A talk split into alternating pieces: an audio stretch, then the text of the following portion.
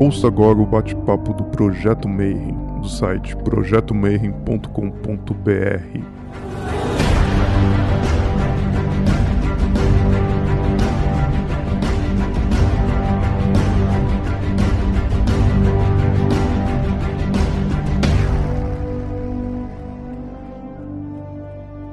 dia para você que é de bom dia, boa noite para você que é da boa noite, boa tarde. Se você acabou de receber a notificação do YouTube, veio aqui assistir mais um bate-papo Mayhem. E eu sei que você veio porque o convidado de hoje é um cara muito foda. Eu tô emocionado porque eu sou muito fã. E a gente fala assim que, tipo, na vida a gente tem que encontrar nossos ídolos e hoje eu vou ter a chance de conversar com um cara que é o Messi, cara. Um cara que eu adoro, assim, tipo, eu acompanho ele há muito tempo. Minha esposa já fez curso, a gente é, é muito fã. E você já viu o título, então você sabe que a gente vai falar de ervas, de umbanda e as coisas aqui que a gente adora, né? E a gente tá com muito convidado que não é do Mayhem, então deixa eu explicar só um pouquinho antes da gente começar o que, que é que a gente está fazendo. Então, enquanto eu explico, não esquece segue o canal, dá o like e ajuda a gente a divulgar esse projeto. A gente começou em 2020, esse projeto, apesar de ter 180 entrevistas, ele começou porque a gente fazia um evento que a gente se encontrava uma vez por ano, gente de tudo que é filosofia diferente. Então tinha Rosa Cruz, tinha satanista, tinha um bandista, budista, quimbandeiro, né?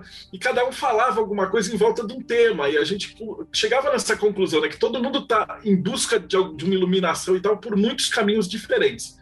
E aí veio a pandemia, a gente ficou trancado em casa, e aí eles falaram: Ah, Deldébio, monta aí um podcast, um YouTube. Eu falei: Pô, eu não sou youtuber, não sei. Aí não tive jeito. Os caras me ameaçaram de morte, de bater em mim, e aí eu vim para cá, e aí a gente montou o podcast. E aí eu chamo a galera do palestrante, os caras que estudam mesmo, que vivem a coisa, né? Então, quando eu vou falar de maçonaria, eu chamo o grão-mestre. Vou falar da Saturno, é o grão-mestre. Vou falar de druidismo, a gente conseguiu a, a, grande druideza da França para falar. Então, hoje eu vou falar de ervas, e eu chamei o cara. Então, seja muito bem-vindo, meu irmãozão Adriano Camargo. Como é que você tá? Ei, meu irmãozão, Marcelo Del Bébio. Sou seu fã, Marcelo. Desde o tempo que você dava aquelas respostas, que aparecia aqueles caras assim querendo fazer pacto com Lúcifer, você dava aquelas respostas assim secas. Eu olhei e falei assim: esse é o cara. Marcelo, um prazerzão, alegria a gente poder estar aqui junto com essa turma toda aí e gratidão pela oportunidade, viu? Obrigado, obrigado pela generosidade da apresentação. Né? O mestre é o mestre é meu pai, pô. Eu sou um amigo do auxiliar do estagiário do, do caboclo. Mas vamos lá. Então, vamos, vamos, bater lá, esse né? papo bacana aí de, de erva, falar um pouquinho de, de umbanda, de magia natural. Acho que tem bastante coisa aí pra gente, pra gente conversar, lembrar algumas passagens. Então, maravilha. A primeira pergunta de todos que a gente abre é que o pessoal quer saber um pouquinho da tua jornada, né? Então, também, como tem muita gente de fora, eu explico, né? Que a primeira pergunta que eu faço para o convidado é Tipo, como é que ele veio nesse caminho, né? Então, quando era criancinha, o cara ia lá na igreja, rezava e tal, e aí passa 20, 30 anos, eu não vou dar spoiler da idade dele, não, ele passa um monte de tempo, o cara tá lá na macumba com erva, fazendo banho, defumação, essas coisas, assim, fugido de Jesus. Mas ao mesmo tempo próximo, né, também. Eu sempre pergunto assim, o que que Bem deu errado? Próximo. Mas pra você, eu falo assim, deu tudo certo. Então, conta pra gente um pouquinho como é que foi a tua jornada, tipo, desde que você começou até chegar na, no cara da erva. Legal, hoje o Sol entra em gêmeos, entrou já né, em gêmeos. Eu daqui a sete dias eu completo mais um ciclo, completo 51 e faço 51 anos que eu abri os olhos dentro da Umbanda. Eu nasci na Umbanda, né? Minha mãe era um bandista quando eu nasci e cresci em ambiente de terreiro. É, só dar um, dar um toquezinho, tem uma turminha aqui que é, eu, eu mandei o convite, o pessoal tá careca de ouvir eu contar essa história, mas daqui a pouco nós vamos falar né, da nossa verdadeira vontade, e eu tenho também um, um, um toquezinho para dar sobre isso, sobre fala, contar sempre a, a, a, mesma história. Eu nasci em berço bandista, nasci filho de de Elisa e Antônio. Minha mãe já era médium na época que eu, que eu nasci, já trabalhava na Umbanda. E eu venho daquela Umbanda pé no chão, tradicional zona, né? É um banda de, de terreiro antigo, de atabaque dobradão. Minha mãe ela tinha um padrão mediúnico bastante diferente do meu, do nosso, né? Desse padrão aqui pós década de 70. Minha mãe era médium inconsciente. Minha mãe ela pagava, ela não tinha incorporação, ela tinha possessão, né? Eu lembro, tem história que eu, tem histórias que eu gosto de contar dela é, fazendo janta, lavando louça lá, e daqui a pouco ela parava e pum, já não era ela, né? Ela já estava ali transformada, ela trabalhava com Mexu, era o senhor vence tudo. Era um lord inglês, um lord inglês. Eu via símbolos entre colunas nele ali, né, de criança. Muito interessante a postura dele, o jeito dele trabalhar diferente daquilo que é, a gente vê até em algumas publicações, até hoje, né? Na, na, na mídia, a gente falando ali, vestida, capa, cartola, tudo mais, ele era aquela coisa ali. E esse padrão mediúnico da minha mãe fez com que ela tivesse pouca habilidade para lidar com o meu padrão mediúnico. Era uma criança um tanto estranha. Eu acho que como a maioria de nós aqui, né? Era uma criança que abraçava coisas que, que só eu via, que eu conversava com coisas que só eu estava vendo. Tava ali no, no naipe do, do, do, gurizinho lá do sentido, né? I see dead people, mas não era só gente morta. Aliás, era o que eu menos via, graças a Deus. Né? Eu, eu, até hoje eu tenho medo. Você fala, pô, um bandista tem medo de gente morta? Tenho, tenho sim. Eu prefiro, prefiro ser da natureza, que eu acho que me relaciono melhor. E era isso que, que o meu padrão me trazia, né? Além das luzes, cores, pulsares, é, seres que eu falava, tá ali, tá ali, não, não tinha explicação. Então, de criança, passei por tratamento psiquiátrico, psicológico, tomava remédio para dormir, justamente porque pra, na, na cabeça, no entendimento da minha mãe, dos contemporâneos da minha mãe, mediunidade era uma coisa que se manifestaria ali. Ah, vem um guia, ele incorpora, faz tudo, diz o que quer, e não podia ser ali numa criança de 6, 7 anos. Né? Então eu ia para o terreiro porque eu, eu ficava calmo, eu ficava tranquilo, exceto o dia que eu olhava para um médico e falava: esse aí não tá, né? Aí a espada de São Jorge no lombo, rapaz. E o tempo foi passando, vem a adolescência, né? Vem ali o final da primeira infância, segunda infância, começa a adolescência. Alguém me ensina a negar, né? E a negativa, de certa forma, me ajudou, porque eu parei realmente de ver. Alguém um dia falou para mim: você tem que dizer que você não acredita em nada disso, né? Para quando você começar a ver essas coisas, fecha os olhos e diz: você não existe, não existe, não existe, e foi o que eu fiz. Eu entrei ali numa negativa e daqui a pouco aquilo foi amainando, amainando, e os meus interesses foram mudando, a cabeça já foi né, tomando outro rumo. Aí eu queria conhecer outras coisas, queria, né, já comecei a me interessar pelas menininhas. Aí eu tô falando já com há uns 13, 14 anos, né? Talvez um pouco, um pouco menos. E me afastei um, um tanto da Umbanda de ir o tempo todo ali, né? Eu lembro, eu cresci ali do lado do atabaque, vendo o guia trabalhar, vendo o caboclo riscar ponto, aprendendo canto, e era aquela umbanda que você aprende tudo ali de forma osmótica, né? Você vai assistindo e aprendendo, assistindo e aprendendo, de forma empírica também, é aquela umbanda que vem de casa. Então, por que, que você faz isso? Porque você defuma? Porque minha mãe defuma, porque a mãe da minha mãe defumava. Minha mãe, ela tinha aquela tesourinha, aquela faquinha que só ela mexia, só ela pegava. Ela ia no quintal, catava as ervas lá, no, não precisava ser o dia de trabalho, não, o dia que ela achava que tinha que ser. Pegava as ervas lá no jardim, enfiava dentro da panela, aquela panela de alumínio, panela de ferro, a panela que tivesse na frente a mesma panela que fazia feijoada, que, que, que cozinhava galinha, qualquer coisa, ali, colocava lá dentro, fervia todas aquelas ervas, deixava aquele vaporzão subir, sabe, recender na casa toda, enfiava a leiteira lá dentro, dava na nossa mão, na minha dos meus irmãos, falava banho. E hoje o banho é do pescoço para baixo, e no outro dia era da cabeça aos pés. E aí, se a gente perguntasse, né? Filho não pergunta, filho obedece. Eu fui criado desse jeitinho, né? Mas eu sou geminiano com ascendente em virgem. Um mais um é dois, não tem como ser diferente, né? Então chega uma, uma hora que você quer saber um pouco mais, você quer entender, e eu perguntava, eu sempre fui muito curioso, eu queria saber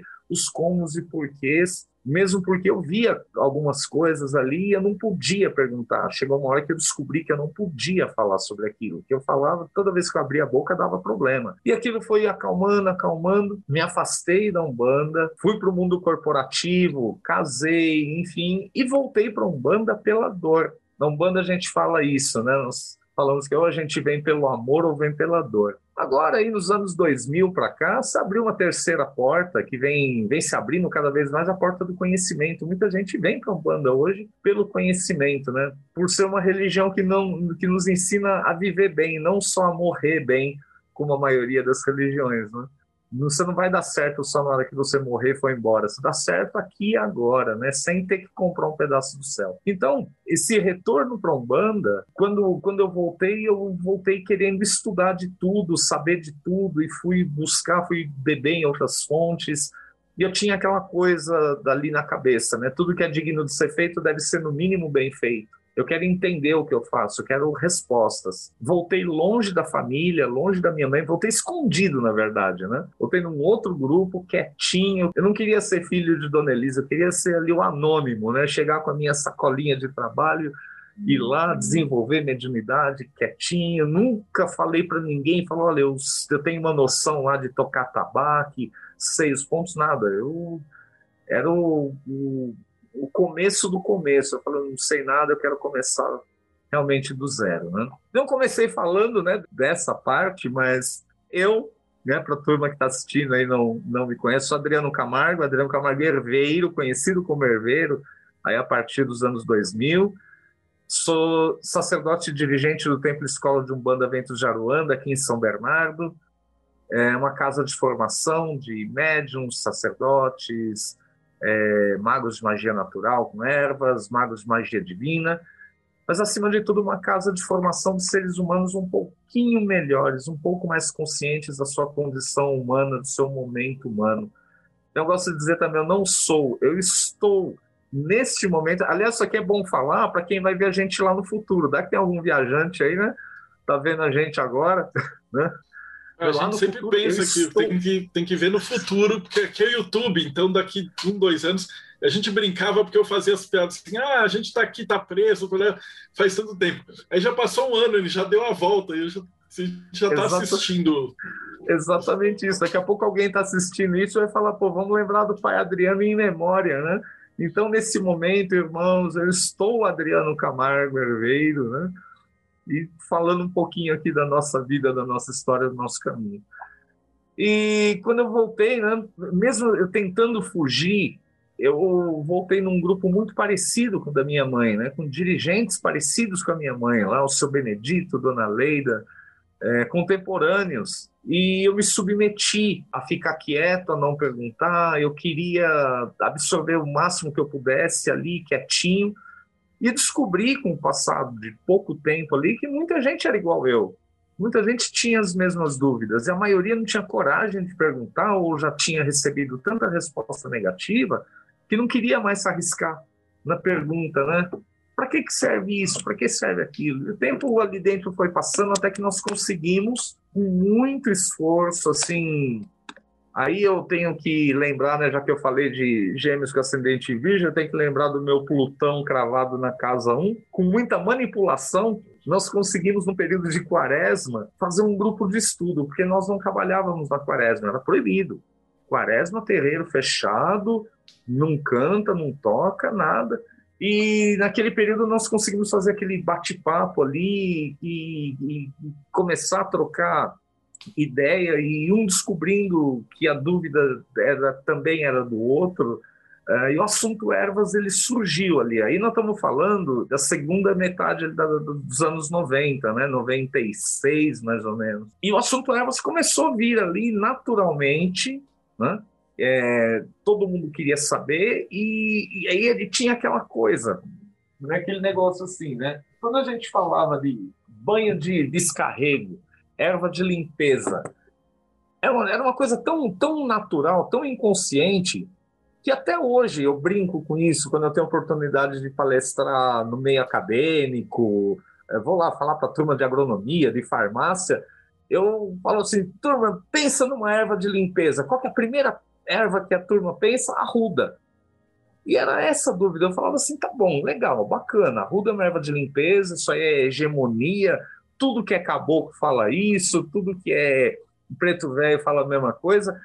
Mas por que, que ela é erva de limpeza? E ela limpa o quê? O que determina essa erva ser uma erva de limpeza?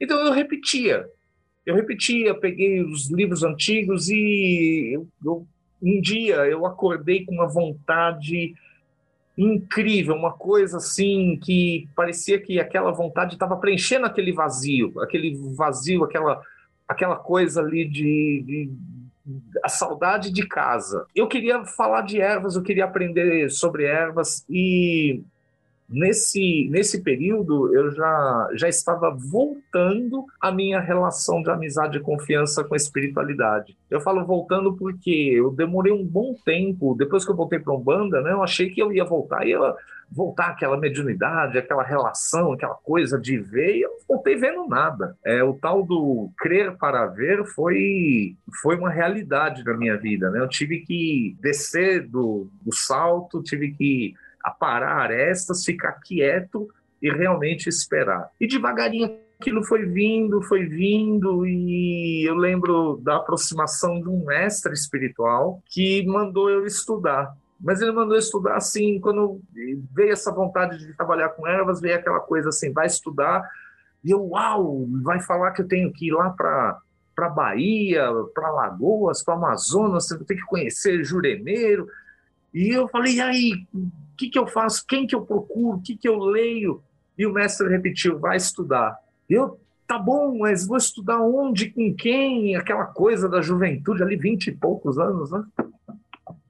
Vai estudar. Falou três vezes e calou, como o mestre faz, né? E eu fui juntar informação do jeito que eu podia, desde jardinagem, paisagismo, fitoterapia, homeopatia, florais, tudo que eu pude é, trazer de, de informação, de conhecimento, eu trouxe. Tudo que estava ao meu alcance, porque tinha coisa que não dava. Eu militava de terno e gravata no mundo corporativo, então para mim era como um hobby, né?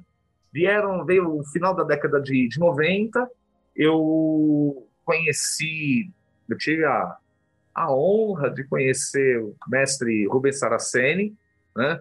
Essa aí é uma história incrível também, que tem muito a ver com, com a verdade, a verdadeira vontade. Já estava bem conformado assim com aquele caminho mediúnico que eu estava trilhando ali quietinho, sossegadinho. E eu lembro que eu entrei no, na hora do almoço numa casa de umbanda, numa loja de artigos religiosos aqui em São Bernardo, para comprar algumas velas.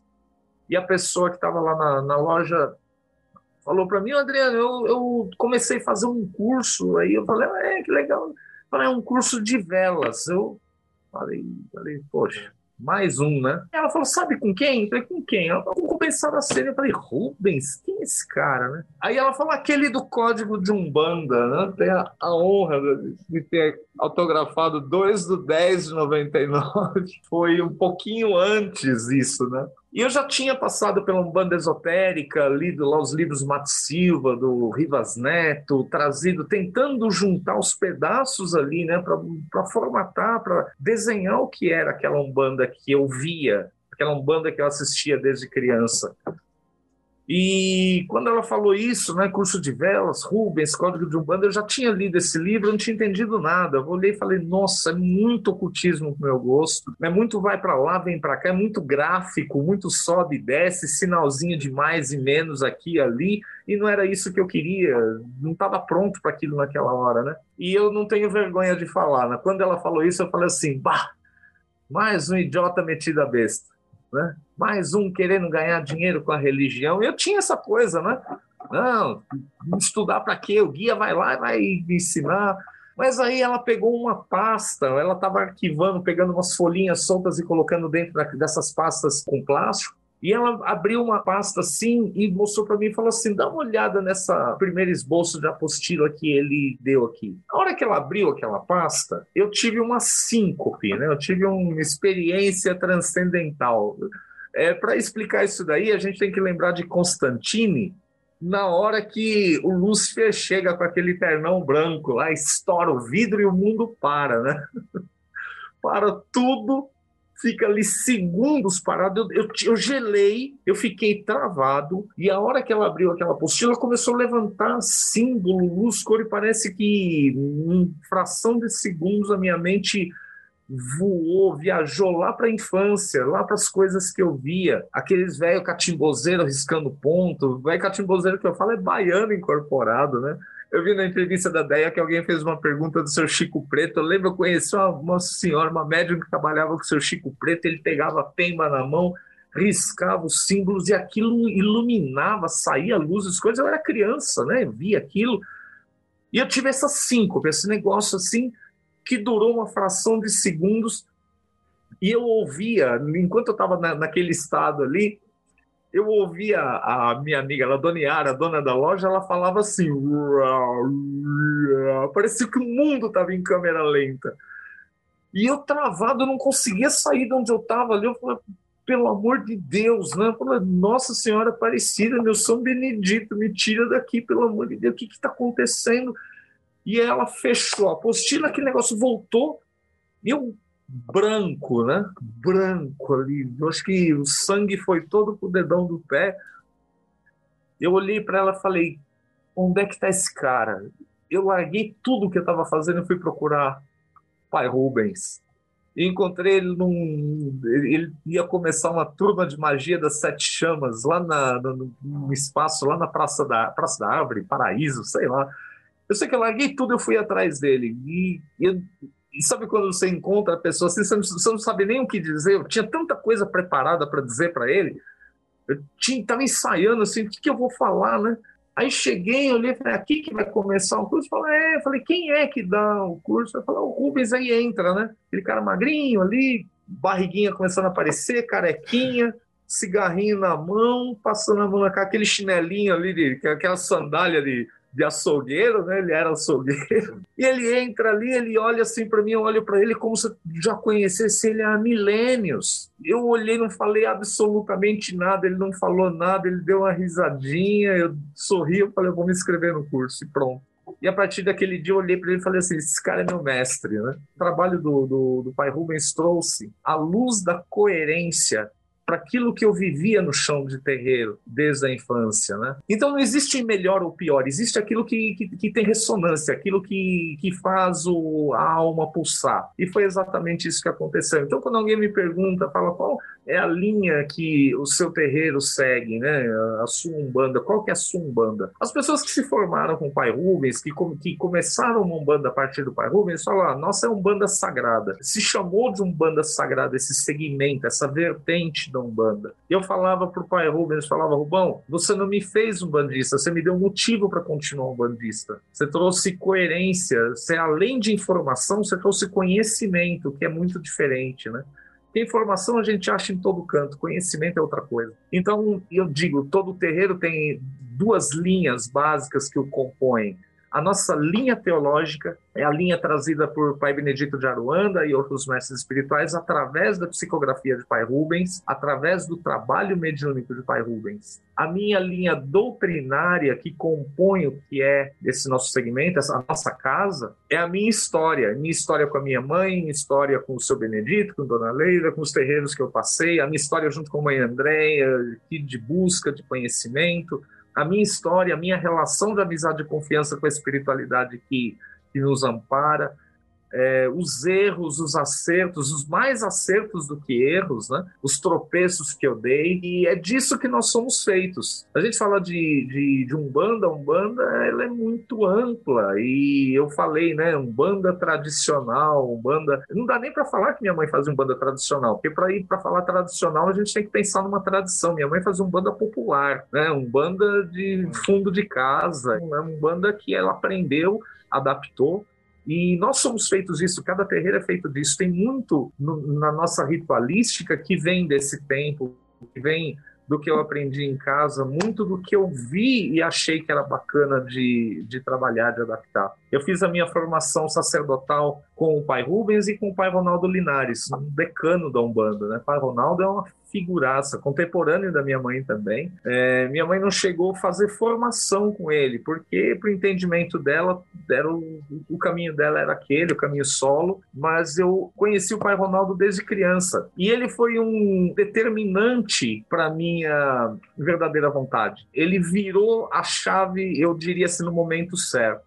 E eu posso dizer que isso não tem muito tempo, né? O tempo passou, eu saí do terreiro que eu estava, abrimos o Ventos de em 2007, né? Nossa casa completa 14 anos esse ano. É, nós mudamos de endereço agora, no meio da pandemia, né? conseguimos uma oportunidade de ir para um lugar maior, melhor. É aquele pontapé na bunda que te empurra para frente. Né? Foi bem legal. E eu tive a oportunidade de abrir as turmas de formação, formação sacerdotal, porque a gente só oferece o que tem. Né? Se eu sou dirigente, eu estou lá no sacerdócio, no lado material da vida, eu sou responsável humano, ali do lado atômico né, pelas coroas do congado, nosso altar, oferecer isso para aqueles que estão buscando também. Eu sempre procurei oferecer do mesmo tamanho que eu procurei, para aqueles que, que, procuram do mesmo tamanho que eu procurei. E começamos lá a formação sacerdotal e eu tive em 2010 a oportunidade de ir dar aula no Rio Grande do Sul. Inclusive tem irmãos do Rio Grande do Sul com a gente aqui hoje. Fui lá no, no grupo lá do Pai Larry, fizemos lá três turmas de formação sacerdotal e essas turmas foram se multiplicando, multiplicando. E eles se organizaram para vir conhecer o Santuário Nacional de Umbanda, lá do Pai Ronaldo. Se organizaram, fretaram ônibus, pegou uma turma e vieram para cá. Vieram no Vento de Aruanda, né? Fizemos uma, uma gira e no dia seguinte fomos lá no santuário fazer uma, uma gira de Umbanda. Vamos tocar tabaco no meio do mato, lá com essa, essa gauchada boa aí, né? Avisei o Pai Ronaldo, falei para ele. E o Pai Ronaldo é um, é um gentleman, né? E ele sempre vai contar a história dele com o Pai Zé Evangelho Fernando Gênio de Moraes, a história do anúncio da Umbanda. Né? A Umbanda foi fundada, ou melhor, anunciada em 15 de novembro de 1908 pelo jovem Zélio Fernando Gênio de Moraes, então com 17 anos, que depois de ter passado também por vários tratamentos, lá até exorcismo, né, é, foi levado numa sessão espírita e lá incorporou o pai caboclo das sete encruzilhadas, que trouxe o anúncio da Umbanda como a religião que uniria as famílias, trouxe a máxima, né, com os mais sábios aprenderemos, aos menos sábios procuraremos levar conhecimento, a nenhum rejeitaremos. E o pai Ronaldo, ele é o expoente do conhecimento de Pai Zélio, né? Ele que trouxe esse conhecimento de Pai Zélio Fernandino para a Umbanda. É, documentou e procurou entrevistar. E na busca do, do, do pai Ronaldo, ele conta você conversar com o pai Ronaldo dez vezes, ele vai contar dez vezes a mesma história. E eu já escutei essa história, tudo 3.574 vezes, desde criança. Eu me formei com ele, toda aula ele contava a história, e ele conta que é, ele estava lá no Rio de Janeiro, aí o carro quebrou, enfim, e ele pega uma, uma revista, é, da revista chamada lá Agira, ou Gira de Umbanda, não lembro, que está escrito lá, eu fundei a Umbanda, Zélio Fernandini, e ele queria saber quem que era aquele cara que afirmava que tinha fundado a Umbanda. Ele começa a procura, procura, procura, e ninguém encontra Pai Zélio, procura, ele já imaginou que Pai Zélio tivesse uma certa idade, né? Pensou, 1908, com 17 anos, ele era do século passado, isso aí foi no final da década de 60, e ele vai em diversos endereços e ele consegue um telefone. Vai numa farmácia, ele pensa, né? É velho, de idade, deve ser doente, deve comprar remédio. Da farmácia, alguém conhece ele. Foi na farmácia, deram o telefone da filha dele, a mãe Zilmeia. E ele liga na casa né, de mãe Zilmeia, mãe Zilmeia atende o telefone e ele, ele não fala o nome dele, ele fala, né, bom dia, eu estou, bom dia, boa tarde, sei lá, eu estou procurando o senhor Zélio Fernandino de Moraes. E a mãe Zilmeia, sem falar nada, aí ele escuta no fundo, né, da ligação, lá na, na, do lado da mãe Zilmeia, ele escuta uma voz idosa ali, já ali, como ele mesmo fala, carcomida pelo tempo, falar, né? Falar assim, filha, esse é o Ronaldo. É ele que vai tornar a minha história e a história da Umbanda conhecidas. E ele, do lado de cá, fica estupefato, né? Ele fala, pelo amor de Deus, como é que ele sabe que, que sou eu? não falei meu nome, como, como pode isso, né? Bom, Assim como eu larguei tudo e fui atrás do pai Rubens, ele larga tudo e vai atrás do, do pai Zélio naquele momento. Ele tem um encontro também, ele, ele conta isso com muita, muita emoção. Que ele chega a ver aquele, aquele senhor ali que era muito parecido com Chico Xavier, ali pela, né, pelo jeitão ali de ser, franzino, a, a voz calma. E nós estávamos no Santuário de Umbanda com a turma do Rio Grande do Sul, a turma, não, os gaúchos nunca tinham tido contato direto com o pai Ronaldo, nosso decano, e eles estavam maravilhados. E eu, como já tinha ouvido aquela história três mil e tantas vezes, estava com meu celularzinho, câmera fotográfica, eu estava voando, olhando as árvores, estava fazendo nada. Falei assim, ah, já escutei essa história tantas vezes, mas eu estava ali não prestando muita atenção, mas ouvindo, né? ouvindo ali em, em paralaxe, e ele falando com a turma, e ele fala: E nesse momento eu entendi o que eu devia fazer da minha vida. É naquele momento eu entendi a minha tarefa, eu entendi a minha missão de vida, ou entendi minha verdadeira vontade. Isso é o pai Ronaldo contando. Aí quando ele fala isso para a turma, ele para, ele olha assim para mim, eu de costas, ele olha e fala assim: "Você ouviu, Adriano?" Eu olhei assim para ele, eu falei: "Eu ouvi". Ele olha e falou assim: Você ouviu, Adriano? Ele me pergunta duas vezes: Você ouviu, Adriano? Naquele momento, eu entendi o que eu tinha que fazer. E ele me pega num momento assim que eu eu não tinha, na verdade, não eram dúvidas, são aquelas coisas muito humanas, sabe? Já tinha saído do mundo corporativo, eu tinha trocado, sabe, uma vida de certa forma financeiramente confortável, por uma vida de trabalho com que eu gostava, e tinha passado por uma série de perdas, e abrir o Vento de Aruanda foi um momento muito difícil na nossa vida escolhas minhas, mãe Andréia, ali a gente sempre companheiros ali para tudo, para os altos e baixos. E eu estava com uma série de questionamentos, uma série de coisas ali pensando, e, e será que é isso mesmo? Sabe, falar de ervas para tanta gente, o trabalho ele estava tomando ali um, um, um rumo, né, um, eu diria assim, um rumo sem volta. Né? Sem volta porque eu, eu tenho oportunidade de fazer o, o, que eu gosto e gostar do que eu faço. Unir essas duas coisas em qualquer meio profissional é quase impossível. Ou você está fazendo o que você gosta, ou você está tentando gostar do que faz. E eu uno essas duas coisas. E quando ele fala assim para mim, você entendeu, Adriano? Você ouviu, né? ele me chama atenção para aquilo, ele me chama atenção para outra coisa também, né? Não importa se ele está contando a mesma história pela milionésima vez, porque sempre vai ter um para ouvir, sempre vai ter alguém ali que ele não contou a história. Sempre vai ter um ponto da história que vai servir para alguém naquele momento. Isso me trouxe uma resposta, e é exatamente por isso que logo no começo do nosso bate-papo eu falei assim: a turminha que está acompanhando a gente aqui está careca de ouvir eu contar essa história, mas eu vou contar essa história quantas vezes eu tiver oportunidade, porque assim eu aprendi. Eu aprendi que quando a gente está falando da nossa vontade verdadeira, quando a gente está falando a nossa verdade, não existem duas histórias, é uma só. Você pode mudar um jeitinho aqui, outro ali, aqui, ali, e você está falando a mesma coisa. E o pai Ronaldo ele conta a mesma história ipsis literis. Eu conto a mesma história da minha mãe, a história dela ali na pia, e daqui a pouco ela parar e tá lá o seu Exu vence tudo, meu pai levantava, falou boa noite, o senhor quer alguma coisa? Ele pediu lá o. Eu nem lembro se era cigarro, cigarro de palha, charuto, pedi lá um pouquinho de, de, da cachaça. Ele fala assim: Eu não vim falar com vocês, não, vem uma pessoa aí falar comigo. Não dá cinco minutos alguém bater palma lá. Dona Elisa, ele fala: manda entrar, que é comigo que a pessoa quer falar. Eu sempre conto essa história porque ela é incrível, é história incrível daquele tempo, né?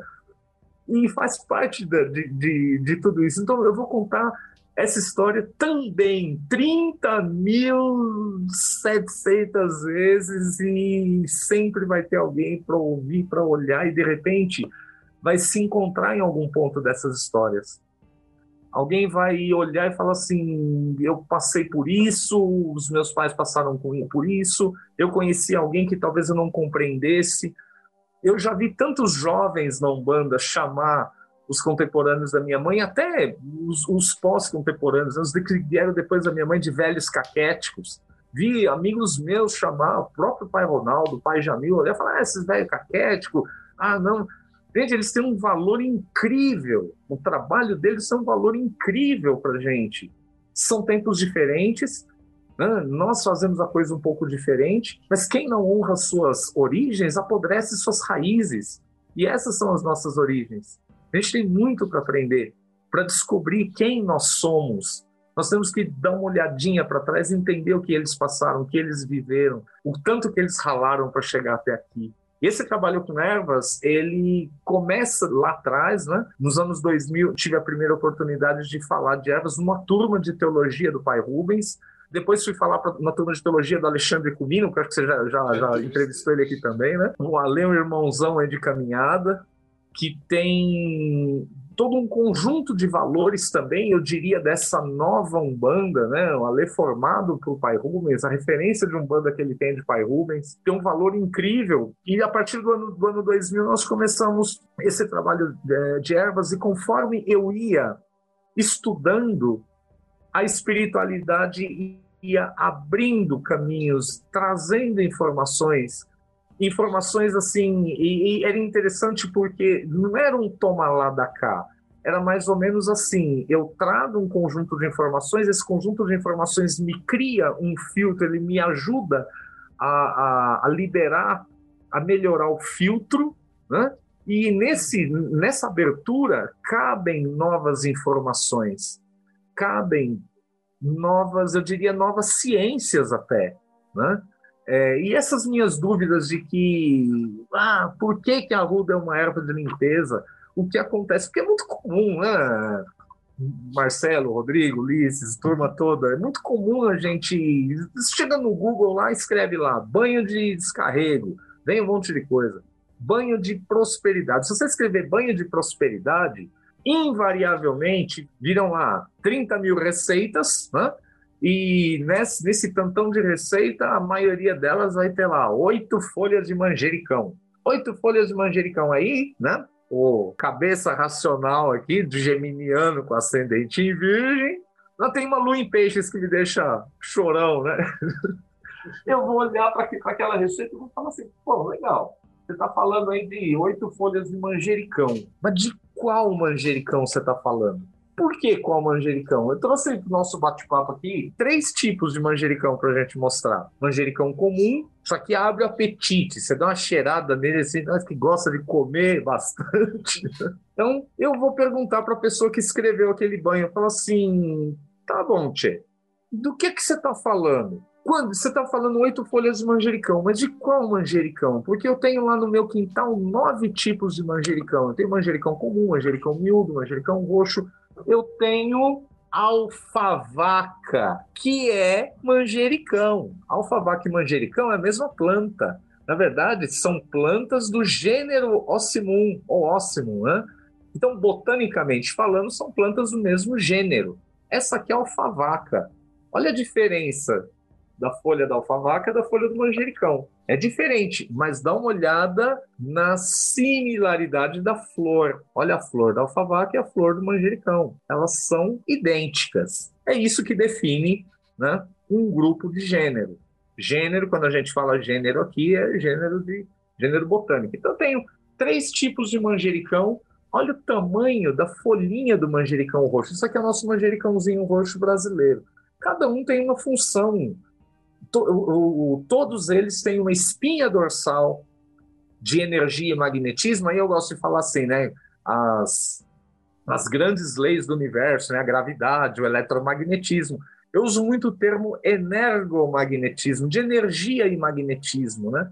A energia e o magnetismo deles têm uma espinha dorsal em comum, mas eles têm qualificadores diferentes. Olha o tamanho da folhinha dele, a cor roxa, mas olha a curiosidade. Olha a flor da alfavaca e a flor do manjericão roxo. Elas têm uma similaridade, são plantas do mesmo gênero. E eu vou perguntar para a pessoa que escreveu aquele banho qual manjericão tu vai usar. Aí a resposta básica, né? Normalmente os jovens místicos Marcelo conhece bem né, essa classe. né? Os jovens místicos vão responder o quê? Vão falar assim: ah, usa o que você tem à mão, usa o que você sentiu de usar. Ou então vai falar uso comum, usa o que você tiver. Fala, tá bom, então vamos lá, vamos por definição, vamos usar o manjericão comum. Mas tu tá falando de, de oito folhas de manjericão, você tá falando de, de erva fresca ou erva seca? Você tá falando de, do número oito, você precisa de oito folhas por causa da numeração, ou você precisa da quantidade de oito? Se for quantidade, você tem que definir tamanho de folha, peso, erva fresca ou erva seca. É número, é numerologia pitagórica ou cabalística? Aí alguém vai olhar e vai falar assim, Baia, tu é chato, né, meu? Que cara Não, eu chato. Te entendo, eu te entendo perfeitamente. E agora que eu estou estudando a sua história pelo, acho que era quinta ou sexta vez, eu parei assim e falei, meu, como a minha história é igual a dele. Com o pai Rubens, ele que me indicou, e eu fazia assim, pô, dos deuses, mas que deuses? Qual, qual vertente e tal? Agora eu preciso falar de Ogum, mas qual Ogum? Daí ele, ele me indicava os pais de santo e eu, que eu alugava ele, para ele me indicar os pais de santo, para eu ir lá no, no, dia da gira tal, pro cara que vai incorporar o caboclo da, do, do rompe palmeira. Eu falei, o que, que rompe palmeira?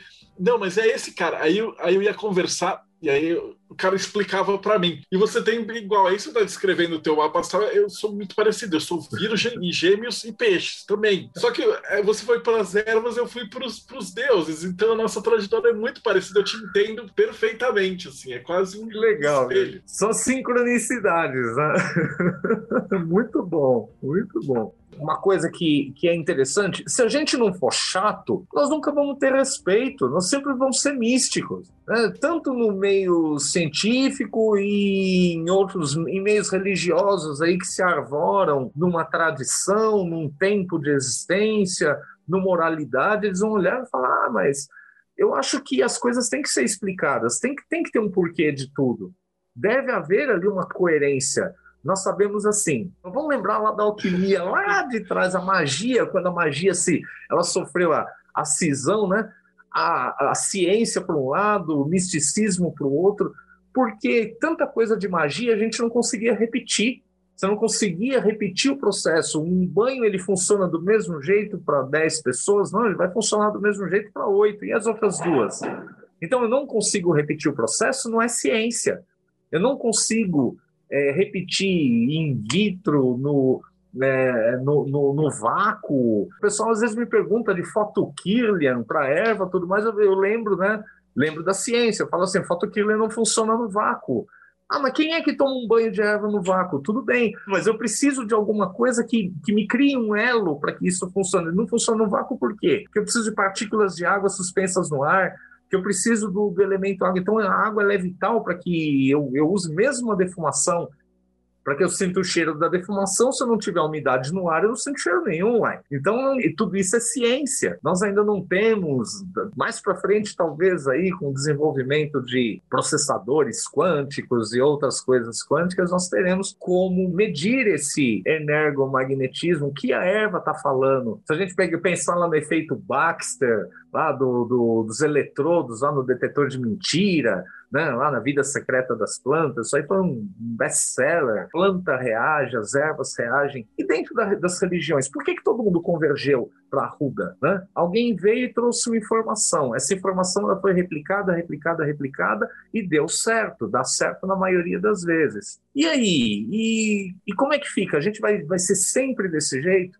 E a espiritualidade começou a trazer um conhecimento consistente. Só que esse conhecimento consistente era uma coisa assim. Eu vou falar um pouco do meu padrão mediúnico. Né? Eu, eu recebo a informação, parece aquela coisa do Matrix, né? Toma uma pílula para aprender pilotar o helicóptero. Ela vem de uma vez só, assim, uma paulada. Uau! E vem tudo aí, eu tenho que pegar tudo aquilo, digerir, deglutir tudo, pegar, escrever do meu jeito, né, falar do meu jeito, e aí eu vou buscar, eu vou puxar o cadarço do tênis do Einstein, né? Eu vou falar assim: se você não consegue explicar a coisa de forma simples, você não entendeu a coisa. Simples assim, né? Essa é a minha tarefa, é explicar a coisa, por mais complexa que seja, por mais ciência que a gente tenha nisso, por mais faixas frequenciais, mais é, coeficiente de energia vegetal, por mais coisas que eu tenha visto do lado de lá, eu tenho que ainda falar dessa forma. Um banho de ervas funciona em X, Y, Z. Aí nós classificamos as ervas em ervas quentes, mornas, frias, para que a gente pudesse ter um parâmetro de trabalho. Né? Definimos as ervas quentes, as ervas de limpeza, quentes ou agressivas. Lembrando que quente, morna, fria é só parâmetro mesmo, é só um, um jeitão ali para a gente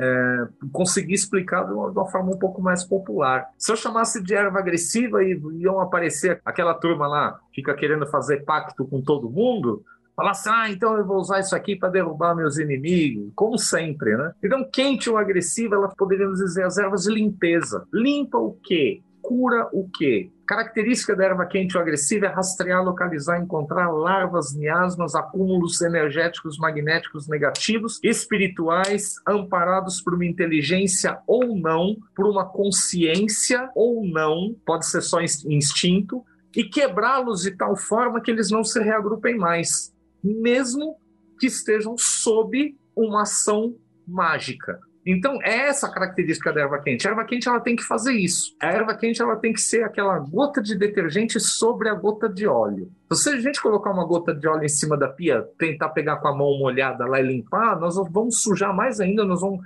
melar a mão de óleo e você não vai limpar nada. Né? Você precisa de um detergente, um solvente, alguma coisa que quebre as moléculas de óleo, que reaja, que não permita que nada externo faça com que aquelas moléculas se juntem ali novamente. Então, é importante que você tenha um solvente ali para dissolver aquela gota de, de óleo. Essa é a característica do detergente, a característica dos é, elementos solventes. Existem elementos na natureza que cumprem essa tarefa, que cumprem essa função. Esses elementos eles respeitam polaridade, respeitam fluxo, respeitam formas de onda, respeitam resposta magística, respeitam resposta simbólica, é, respondem, eles dão respostas a, a, diversos tipos de estímulo. E nós percebemos que esses estímulos eles vêm ó, desde que o mundo era pequenininho desde sempre. Se a gente pegar prim os primórdios lá, o que a gente poderia chamar de xamanismo primitivo, né? pegar algumas, as próprias é, ativações, evocações em língua africana, né? Yorubá, Jeje,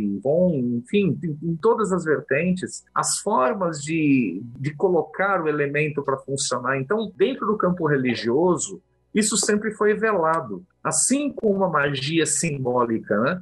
Eu brinquei agora há pouco, eu lembrei do seu Chico Preto, ele pegar a pemba e riscar né, o símbolo e aquilo vibrar, luzes e cores. Não era uma brincadeira de geometria aquilo, ele sabia o que estava fazendo, ele sabia a ordem que ele tinha que escrever aquilo, ele sabia o estalar de dedos que ele tinha que, que fazer para que aquilo ganhasse um, um, corpo ativo. Ele entendia do riscado, sem fazer trocadilho. Né?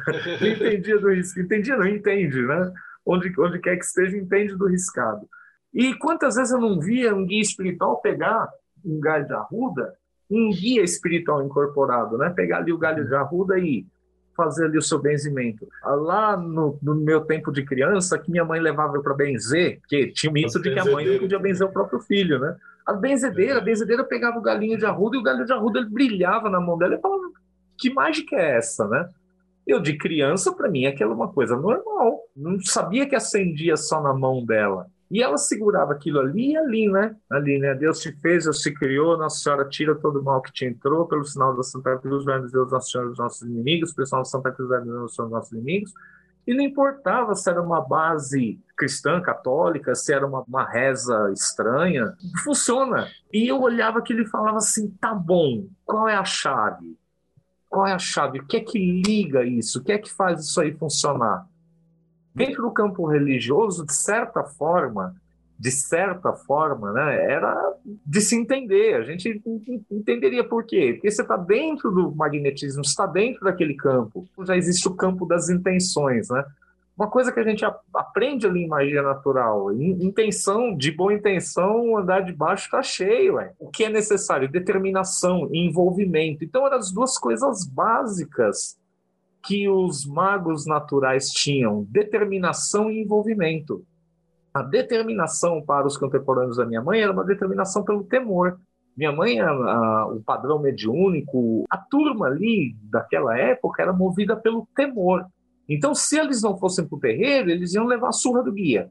Se eles não fizessem o trabalho de praia, a mãe Emanjá não ia ficar feliz. Se não fosse na mata levar oferenda para Oxóssi, é, não ia ter fartura em casa. Então, mais ou menos isso daí. Aí essa cisão, houve ali, eu diria que teve um canyon aí na década de 80, né? E na década de 90, na década de 80 a Umbanda quase desapareceu. Né? E ficou relegada realmente aos fundos dos nossos quintais.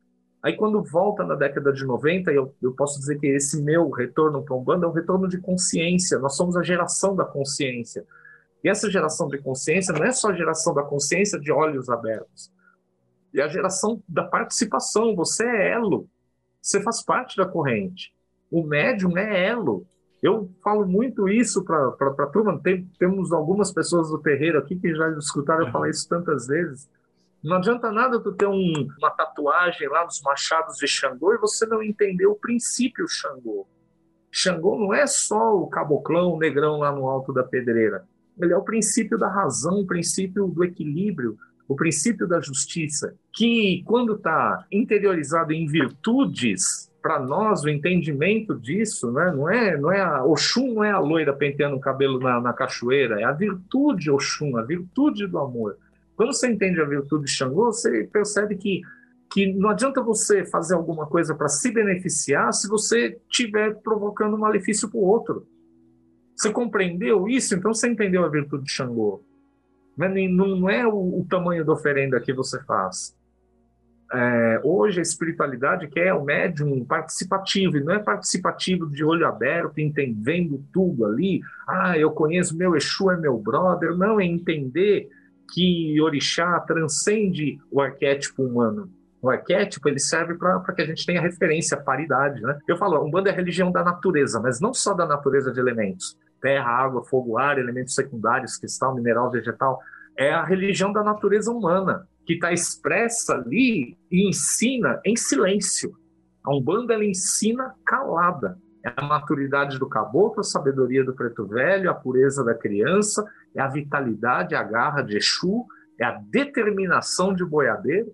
Uma vez me perguntaram, uma pessoa da assistência falou: você o que, é eu posso aprender com boiadeiro, né? O que eu posso aprender com um cara que cuida de vaca? Eu olhei e falei, de repente aprender que se você quer alcançar alguma coisa na tua vida, você tem que se dedicar, porque se você não ordenhar a vaca duas vezes ao dia, ela tem cistite, ela morre.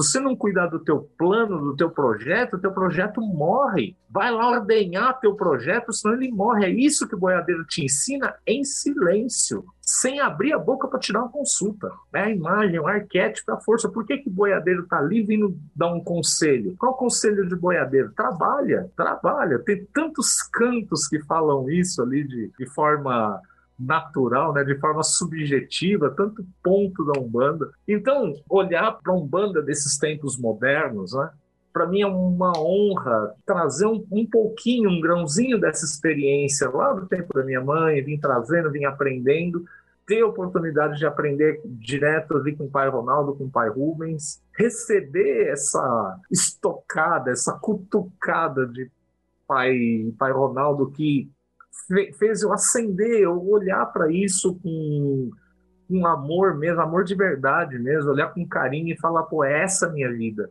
É isso que eu tenho que fazer aqui. É isso que eu quero morrer fazendo. Eu quero morrer falando de erva, falando de umbanda, escrevendo, contando caos, pitando cachimbo, tocando maraca, tabaque, cantando música Iauanauá, eu quero morrer fazendo isso, eu não quero morrer fazendo outra coisa, não. Depois de morrer, ainda vai continuar lá. trabalhando do lado de lá. Isso define muito a verdadeira vontade, né?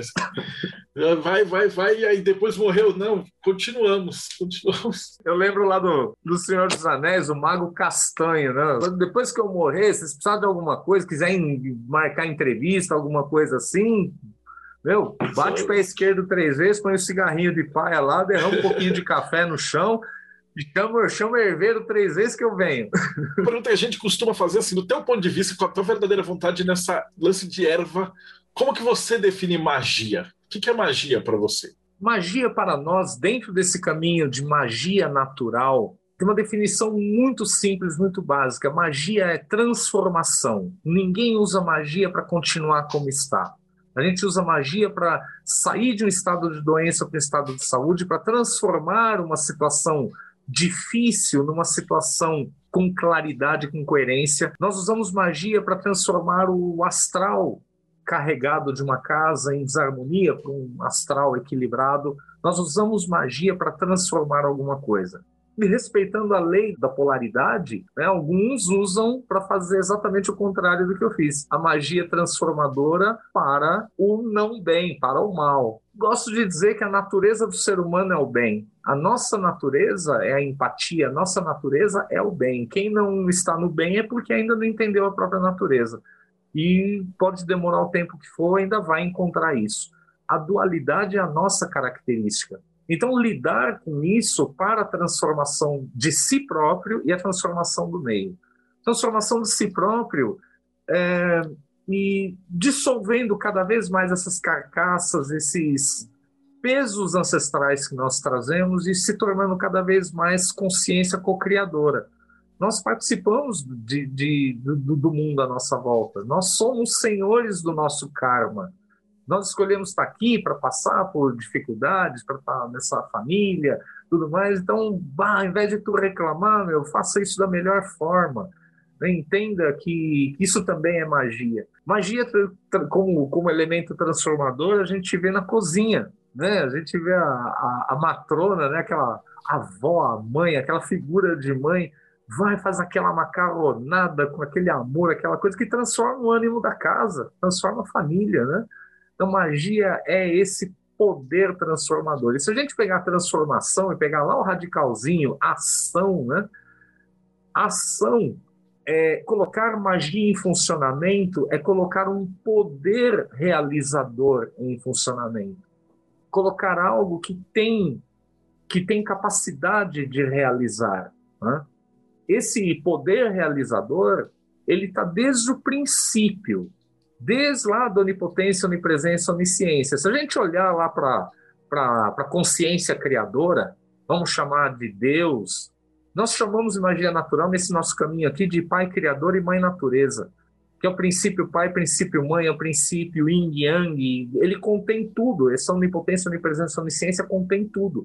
E tudo que nós conhecemos, tudo que nós podemos enxergar com os nossos olhos humanos, a partir das lentes do nosso humanismo, são desdobramentos dessa consciência já formatados de um jeito humano, já ali com um arquétipo. Nós vemos os, os deuses. Eu, tô, eu, eu corro um risco de falar isso aqui, né?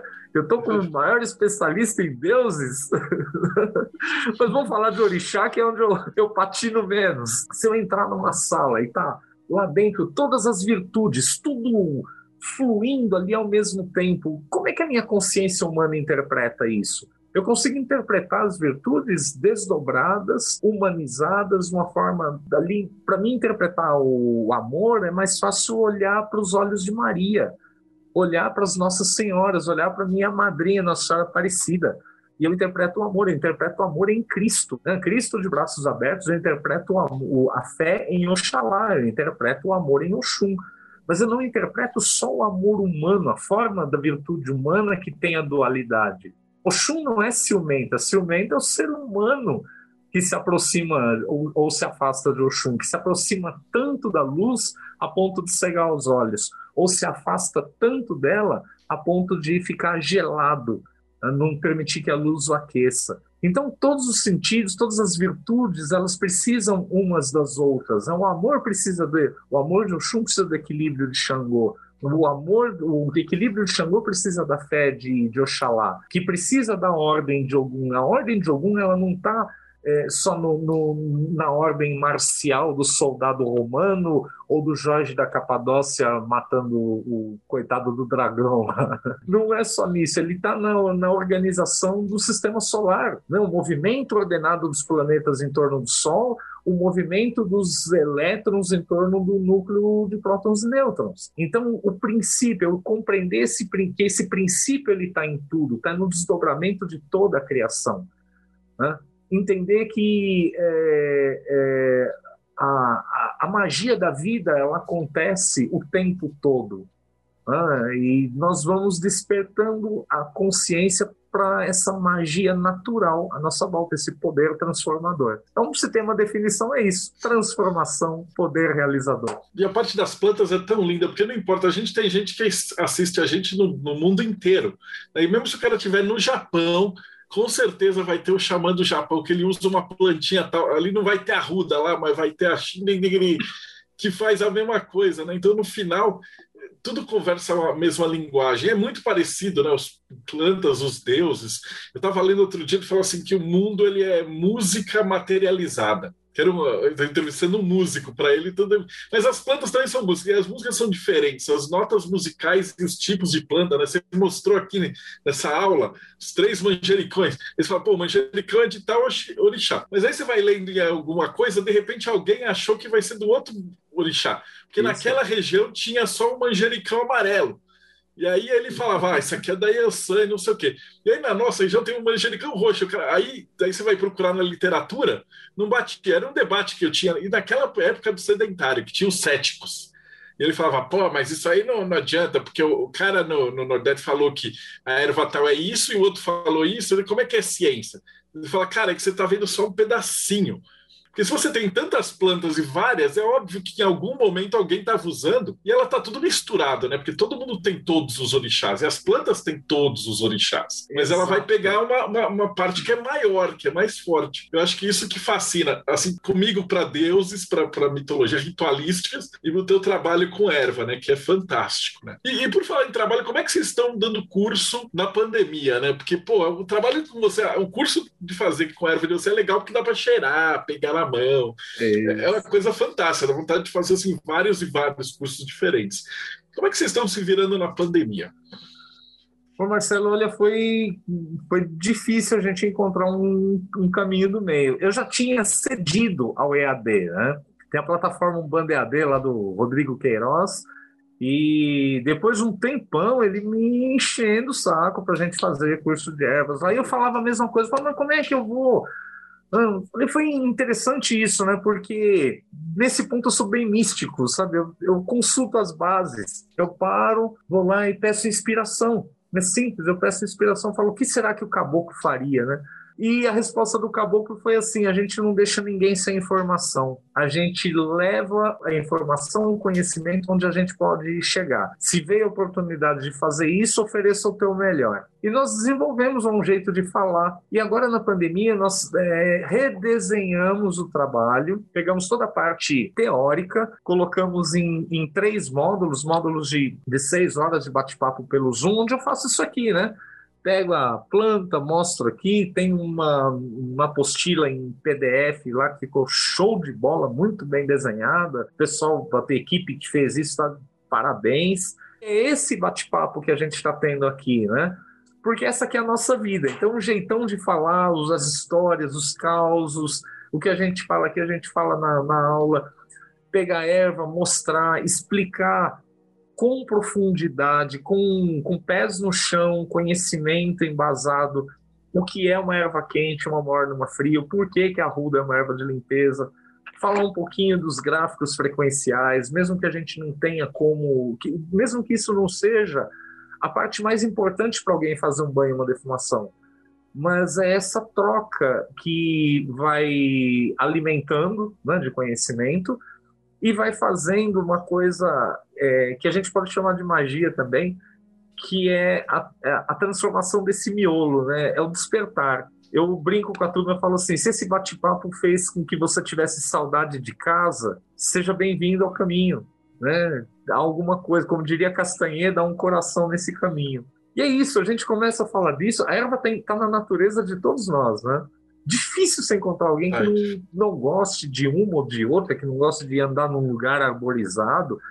E a gente começa a falar disso com a nossa verdade e vai despertando isso, né? Vai aquela coisa assim, poxa, eu queria um pouco mais de contato, eu queria um pouco mais. Aí é óbvio, é, é da nossa natureza. Sempre tem aquele, aquela turma de oportunistas, né, que vão olhar e falar: nossa, vamos lá, quantas pessoas estão ali, quantos seguidores, quantos likes.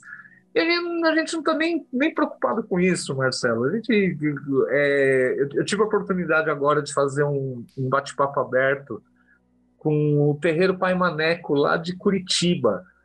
A mãe Lucília, inclusive, gente é boa de tudo lá. Né? Pessoa, você chegou, chegou a entrevistá-la? Ainda não, ela está na fila, mas tá, tá, tô caçando ela.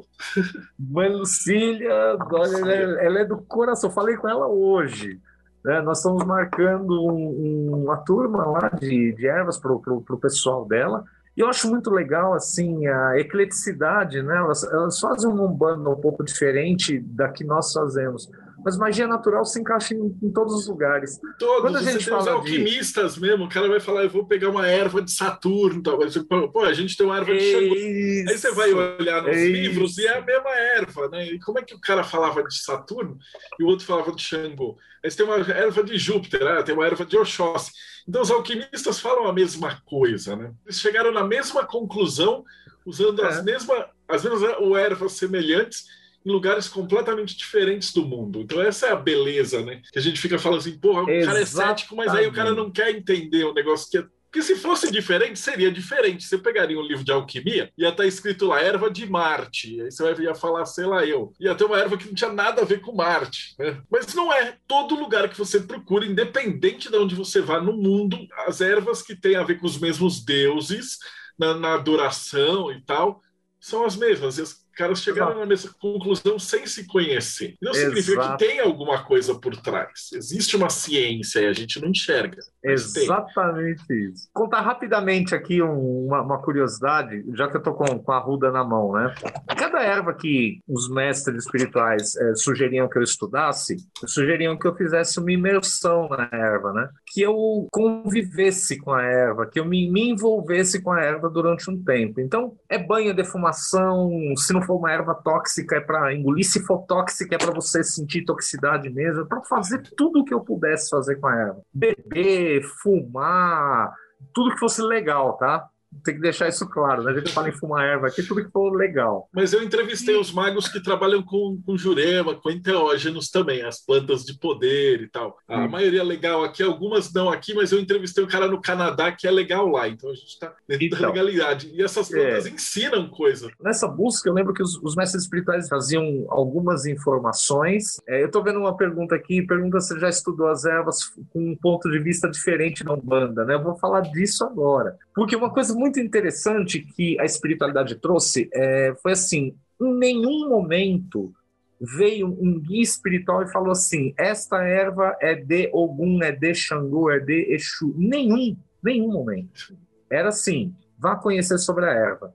Aí eu ia, emergia, tudo mais. Daqui a pouco, vamos lá, vamos descer seu mental na erva, vamos, vamos, vamos, vamos fechar. É, você a erva, vai lá, vamos observar Vamos ver como ela se comporta em energia e magnetismo, vamos ver os ponteiros. Ponteiro é para onde ela aponta, com o que ela nos liga. E em nível energético, nós chegamos a qualificadores. As ervas elas são qualificadas num primeiro momento pelos quatro elementos básicos: terra, água, fogo, ar. Num primeiro momento é isso. Algumas ervas são qualificadas por dois, três, até os quatro elementos, que é o caso do manjericão. Um deles tem uma frequência primordial. E a ruda, ela tem um qualificador ígneo. Ela tem um qualificador de energia do fogo. Né? Energia do fogo.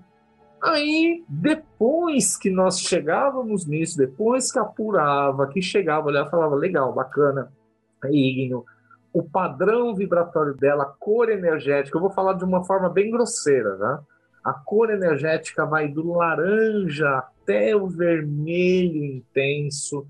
Né? Eu tinha que encontrar ali temperatura de cor, tinha que encontrar as faixas. Só ali eu com, com trabalho com a erva.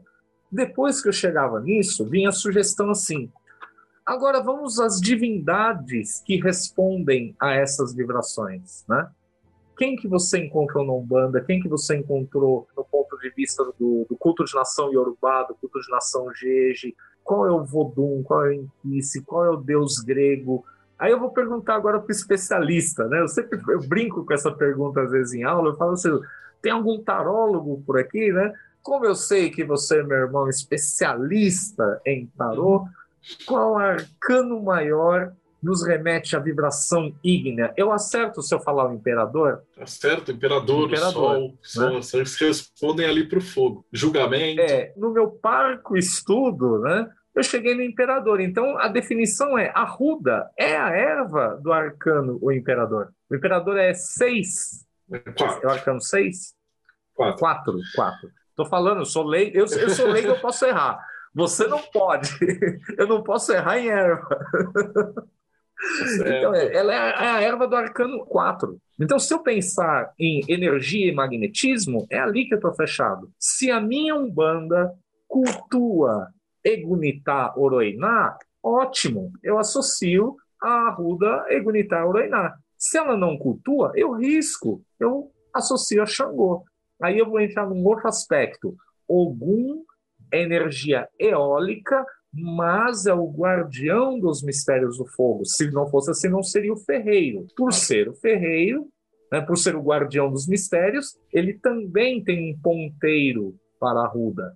Então eu encontrei aqui Xangô, Egunitá, Ogum. E aspectos magneticamente negativos, assim como os aspectos de outros orixás, é absorvido, é controlado, é manipulado por Exu. Então ela não é uma erva nem de Xangô, nem de Ogum, nem de Egunitá, nem de Exu. Ela é uma erva de todos aqueles que têm condição energética, magnética, vibratória de estar nela. Simples assim. Nossa. Se o uso da erva fosse exclusividade de alguma religião, crescia só no quintal do Pai de Santo, não é verdade? A gente poderia encontrar um. Que deus grego a gente poderia associar a Ruda partindo desse princípio? A gente tem Apolo, tem até o próprio. Apolo. Outro, até o, o próprio Hermes também, é, eles têm esses daí. E você encontra, às vezes, algumas, só que, obviamente, eles pegam as, as ervas de lá da Grécia, mas em um outro texto Sim. eles têm as ervas da qual eles faziam, os ornamentos, etc. E tal. Eu, essa parte de ervas tem que falar Capri, Exato. Que a minha esposa, que eu também tua fã, fez curso, tem o livro autografado. A minha parte é ficar babando nessa ideia do como que essas energias conversam. E não só isso, depois aqui, né, que eu vou entrevistando a galera especialista, então eu falei com músico, o cara vai falando das músicas e tal, você vai olhando e falando, caramba, é tudo igual. Aí o outro que era pintor, ele ia falando das nuances de tinta. Eu entrevistei um cara que ele, ele estudou com um padre ortodoxo, que para você pintar uma imagem de santo na ortodoxia russa, você precisava ficar benzendo teus pincéis e sua tinta e etc. Tinha todo um ritual ali, senão você não podia pintar o, o, o santo, né? Então é uma coisa assim maravilhosa, né? todo mundo fala, tá no mesmo caminho, né, cara? Tá na, na mesma. É. mesma língua. Falei com a Deia, né? ele explicou um pouquinho de, das ervas de poder, né? Que aí você Sim. toma, os enteógenos que aí te guiam. Eu entendo que são coisas separadas, mas juntas, né? A tua ideia é mais você usar a magia e usar a planta como uma ferramenta. Exato. E ali, no outro caso, a planta é que te vai guiar e você vai ser ser guiado, né? Então, ela pode servir como uma, uma mestre ou como um auxiliar, né? Exatamente. Eu tenho uma história interessante disso, que eu, eu demorei é, 10 anos para ter autorização, eu sou bom filho, né? Bom filho obediente, eu sou rebelde, mas sou obediente. Eu demorei 10 anos para ter uma experiência com ayahuasca, por exemplo. E eu sempre curioso, né? Ah, eu quero, eu quero, eu quero, eu quero, eu vou, eu vou, eu vou porque nós estamos fazendo esse bate-papo aqui, mas nós temos um caminho além. Quando a gente sai de banhos, defumações e benzimento, dessa parte básica teórica, nós entramos num caminho iniciático. Esse caminho iniciático nós chamamos né, de caminho de magia natural, o caminho de Jurema, que não é aquela Jurema né, religiosa, Jurema de Alagoas, de Pernambuco, não é a Jurema de Manaus, lá com a da Deia, é, Jurema para nós, ou Iurema, é, é, é, divindade, ela é uma manifestação do todo, é um princípio gerador da energia e do magnetismo vegetal. Então, nós olhamos para Jurema de uma forma velada até. Então, quem cumpre as primeiras etapas, lá os três, quatro, os quatro primeiros módulos, aí depois nós vamos sentar no chão, vamos sentar na esteira, vamos erva na mão, vamos vibrar, vamos entrar na erva, vamos entender o que são o que são as juremas, o que é esse, esse mistério da natureza. E é interessante que tudo isso eu fui é uma, é uma história realmente muito longa, né? A gente teria que ter horas aqui para falar, é, mas eu fui levado por esse, esse caminho pela espiritualidade. Tinha vezes que eu tinha tarefas para cumprir, falava, vá para o meio do mato, vá fazer tal coisa. Eu ia lá para o meio do mato, levava minha esteira, levava meu cachimbo, sentava lá e falava, tá, e agora? E agora fica aí. E eu ficava ali uma hora, duas horas e nada acontecia. Aí tá, eu esperava, o que, que, que eu vou ver? Eu vou ver o, o Predador, o Schwarzenegger, vou ver o, né, o, o Aragorn, o Mitrandir.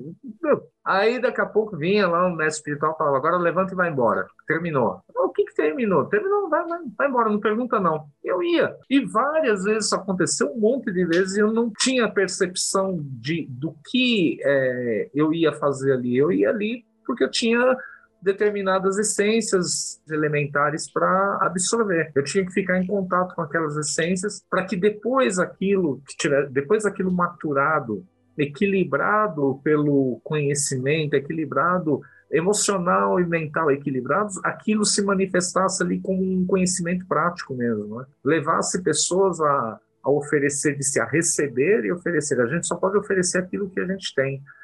E tem todo um caminho de simbolismo para esse caminho, né? Esse caminho de simbolismo nos ensinou é, que é, de certa forma, é, é, uma forma muito básica, eu diria assim, sem ofender ninguém, mas uma forma até infantil, identificar uma erva e a sua relação com o orixá a partir do formato ou da cor de uma folha, ou do aroma, ou da função fitoterápica. Existem ervas tóxicas que, no aspecto energético, elas são muito tranquilas, e o contrário, ervas de uma tranquilidade incrível que, no aspecto energético, elas são bastante agressivas, né? Então tudo depende da forma com que ela é colocada para funcionar. E eu tinha essa curiosidade, né, de ter uma experiência com, com as ervas de poder, fosse a ayahuasca, peyote, a jurema, qualquer coisa. Eu sempre ouvia negativa, sempre a negativa, e eu desencanei. Desencanei até um, um dia que teve uma oportunidade e um, um mestre, um mestrão daqueles do capuz verde por fora e preto por dentro, né? ou o contrário. Me pegou pela mão, olhou e falou assim: menino, você não queria experimentar? Então vai lá. Eu olhei e falei: mas eu posso? Ele falou: vai lá, cria coragem e vai. Aí eu descobri e eu fui muito grato por não ter tido a experiência antes porque nós temos toda uma experiência de, de transcendência, quem já tomou ayahuasca sabe o, o, que é o termo, né? de trabalho na força, na força das ervas, sem o uso de nenhum enteógeno. Aí o enteógeno entrou como um complemento, como uma ferramenta. Fala, legal, bacana, você tem todo esse conjunto de conhecimento, agora para você aprimorar, para você se certificar de que aquilo que você está fazendo é isso mesmo, entre por esse lado da força e, e, e tem um outro contato, um contato com outros seres, com outros elementos que participam também deste contexto, só que de uma forma um pouco diferente. Eles trabalham aqui, mas de uma outra maneira. Então, quem tem oportunidade de, de trabalhar nesse caminho de Jurema, aplicando os passes de cura, atendendo pessoas ali nas esteiras de, de, de cura, usando as mãos ali como elemento captador, usando a si, o seu eixo né, como polo captador e aplicador de vibração curadora, e depois tem a oportunidade de trabalhar com ayahuasca, e mesmo com a jurema, né, a Deia deve ter falado alguma coisa assim, são coisas distintas, né? Nós aqui não fazemos trabalho com jurema. A jurema que nós fazemos aqui a gente chama de jurema de caboclo, né, que é aquela jurema aberta, jurema de aula mesmo, vinho da jurema, né? É uma jurema que não tem efeito enteógeno. Para ter o efeito enteógeno, precisaria de ter o, o, o imal, né, o, o, inibidor, seja a ruda síria, o próprio cipó jagube. Mas nós temos um trabalho esporádico com, com a ayahuasca para os irmãos que cumpriram o tempo de estudo de erva. Né? Não cabe curioso aqui. Né? Eu gosto muito de ritual indígena, né? então eu, eu gosto da da sonoridade, né, do, do, do, violãozinho tocado, eu gosto do ritmo. E eu gosto de ir como espectador, sabe, de entrar na força e olhar, ver aquele fluxo, aquele vai e vem de energia, ver aquela movimentação humana, ver como a força funciona em, em, dentro daqueles contextos. Você falou de música agora, eu lembrei disso, sabe? De a ver... música é intrínseca, né? Na Umbanda, né? Putz, eu entrevistei o Severino Senna, que ela deu uma aula de como é que a música do GAN é. funciona. Então, é o que eu falei, essas palestras aqui a gente fica duas horas, mas na verdade não é. Porque você vai olhar, aí a gente vai ter que escutar agora a palestra da Deia, aí vai ter que escutar do Severino, vai ter que escutar do Akira. Entendeu? Então o cara já vai ter umas 10 horas aqui no canal. Por isso eu falei assim: segue é o canal, dá like, porque vocês vão ver um monte de, de outras palestras e elas se encaixam. No final das contas, é uma palestra só, né, que está sendo é. proferida por, por muita gente diferente. Eu tenho uma pergunta é do Ulisses, mas ele né? respondeu a pergunta na própria pergunta. Ele falou: o que é mais importante uma erva? Aroma, a cor, a forma da folha ou não existe uma regra? Não existe uma regra, essa regra é contextual. Existem contextos que vão colocar uma regra. É como banho de erva na cabeça, né? Sempre tem essa pergunta. Fala assim: eu posso ou não posso? Afinal, eu posso ou não posso? A resposta ela é indeterminante. Por quê? Depende de quem você é e de onde você está. Se você é um iniciado no culto de nação, está com o pé dentro daquele magnetismo, você não pode usar toda e qualquer erva na cabeça, porque você vai ter ali um conflito energético. Mas se você não, não for um iniciado, não estiver disposto àquele quadrante de magnetismo, ora, não tem por que você seguir um preceito de uma religião que não é tua. É a mesma coisa que você falar assim, ah, eu não como carne na sexta-feira santa. Tá, de repente você não come carne por outras convicções. É vegetariano, vegano, sei lá mas você fala assim, ah, não como carne. Eu, eu, eu falo, mas não é católico? É católico cristão? Não. Por que, que você não come carne? É porque minha mãe não comia, mas ela te explicou por quê? Não, não, porque faz mal. Tá bom, você tá feliz assim, tá tudo bem, mas não, para mim, no meu ponto de vista, não, não tem coerência, né? Imagina se a gente for seguir preceito de toda religião. Né? Amanhã é o dia do Shabat, né? Sexta-feira, judeu ortodoxo não trabalha. No sábado, é o adventista que não trabalha. Você tem que entender quem é você. Né? Primeiro, falou assim, pô, eu estou seguindo preceitos de outras religiões e, infelizmente, a gente vive isso, né? principalmente aqui no, no Brasil. É, sempre tem aquele religioso, eu tenho muitos amigos em todas as religiões, né? em todos os candomblés, a gente tem muito respeito, há um respeito mútuo. A gente só não respeita canalha. Não, aquele canalha. É essa que, a ideia. Que, canalha, é, eu entrevistei padre, é. entrevistei pastor, os caras estão afim de trabalhar. O problema é o bandido, é o picareta, é o estelionatário uhum. e tal. Não é, não é o pastor é. que é o problema. É o cara. É, do mesmo jeito Exato. que você tem pai de santo marmoteiro que é picareta e estraga a religião, você tem em todas as religiões. Que, acho que também foi um dos motivos que eu comecei a entrevistar todo mundo. Eu falei, cara, quem que você quer conversar, Deldeb? Eu falei assim, então não, vamos chamar todo mundo. Se o cara está fazendo um trabalho decente, direito e está ajudando as pessoas, não, vamos conversar, gente está preso em casa mesmo. É exatamente isso. Me mandaram uma essa semana aqui, só faz, puxando uma vírgula. Né? O cara me manda a mensagem né, no, no perfil lá do, do da menina falando assim: ah, eu tava olhando sua foto de perfil, eu tô achando que você tá com uma energia baixa aqui, aqui, aqui. Você não quer vir fazer uma sessão de ah. teta healing? Sei lá o que, que, que droga que, que o cara faz. Né? Não sei o que, que é, não sei. Não sei. Desculpa se eu ofendi alguém aí. Aí ofereceu um monte de coisa e a pessoa perguntou: ah, é verdade? E assim, parte daquele princípio, porque você tá falando ali com um terapeuta, um pai de santo, sei lá, um cara todo turbantado, e você parte do princípio que a pessoa sabe o que está falando, né? Ele, não, que a é. primeira sessão é 250, mas aí a gente vê como é que você fica, quantas sessões você vai precisar. Ah, meu, para, pô. A internet está tá, tá cheia. Por isso, por isso que a gente está tentando chamar os especialistas para o cara perguntar. Então, vem aqui, você vai olhar, assim, eu nem, nem vou te falar, 180 pessoas, eu já entrevistei cara de todos os assuntos que você puder imaginar.